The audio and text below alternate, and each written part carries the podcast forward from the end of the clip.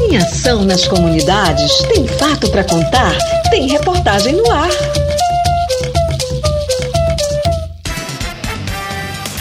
Monitoramento da Covid aponta pico e declínio de casos no Baixo Amazonas. Uma das maiores dificuldades no monitoramento da pandemia de Covid-19 é a subnotificação. Para entender o ritmo em que a doença está se espalhando e poder planejar uma reabertura segura, é necessário ampliar a testagem da população e o Brasil tem tido dificuldades nessa área. Por isso, apoiar a iniciativa do Laboratório de Biologia Molecular LabMol é importante pois traz para o oeste do Pará a tecnologia que antes estava concentrada nas capitais e permite, assim, atenção também à população rural.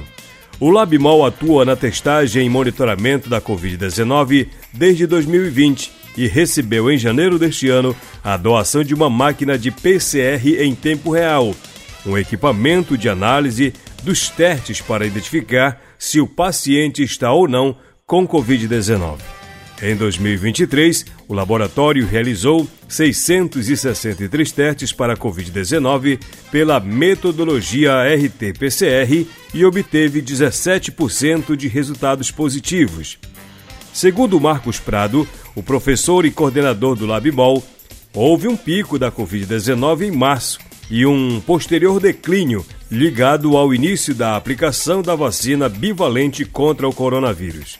O laboratório será um dos visitados pela comitiva da Agência dos Estados Unidos para o Desenvolvimento Internacional, a USAID, que visita o projeto Saúde e Alegria para acompanhar as operações do projeto Ações Sinérgicas e Cooperativas de Mitigação do Covid-19 no Tapajós e Bacia do Xingu.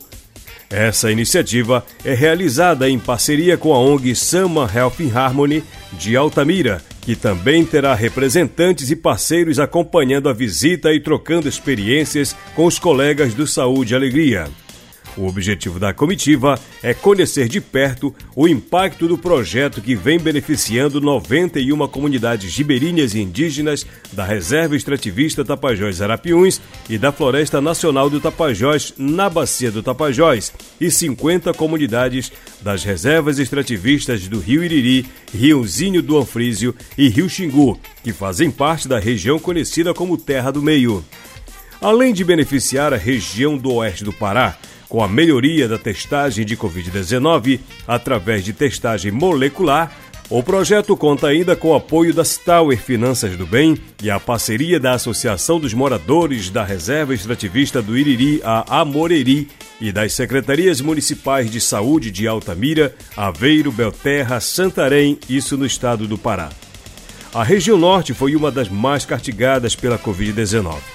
Preocupados com o cenário de vulnerabilidade ao acesso à saúde na Amazônia, o projeto está fortalecendo o acesso à saúde na Amazônia através do apoio à vacinação, aos sistemas locais de saúde para detectar, prevenir e controlar a transmissão do vírus, acompanhar casos agudos e ampliar o tratamento de sequelas de síndrome pós-Covid-19.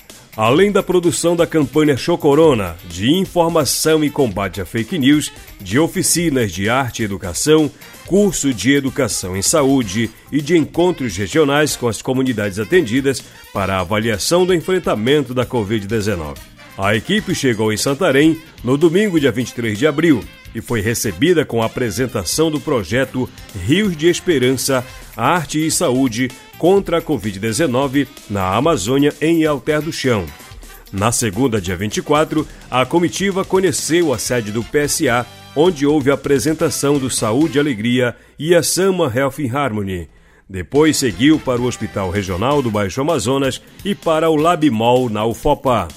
Nesta terça-feira, dia 25, a equipe viaja de barco para conhecer a sala de estabilização de pacientes com Covid-19 do Hospital Municipal de Belterra e o posto de telemedicina na comunidade Parauá. Os visitantes vão para a comunidade de Prainha no dia seguinte, onde acompanham a operação do navio Hospital Abaré 1. O encerramento da visita contará com atividades de arte e educação, comunicação, gastronomia social e o Gran Circo Mocorongo. A reportagem completa está no site saúdeealegria.org.br.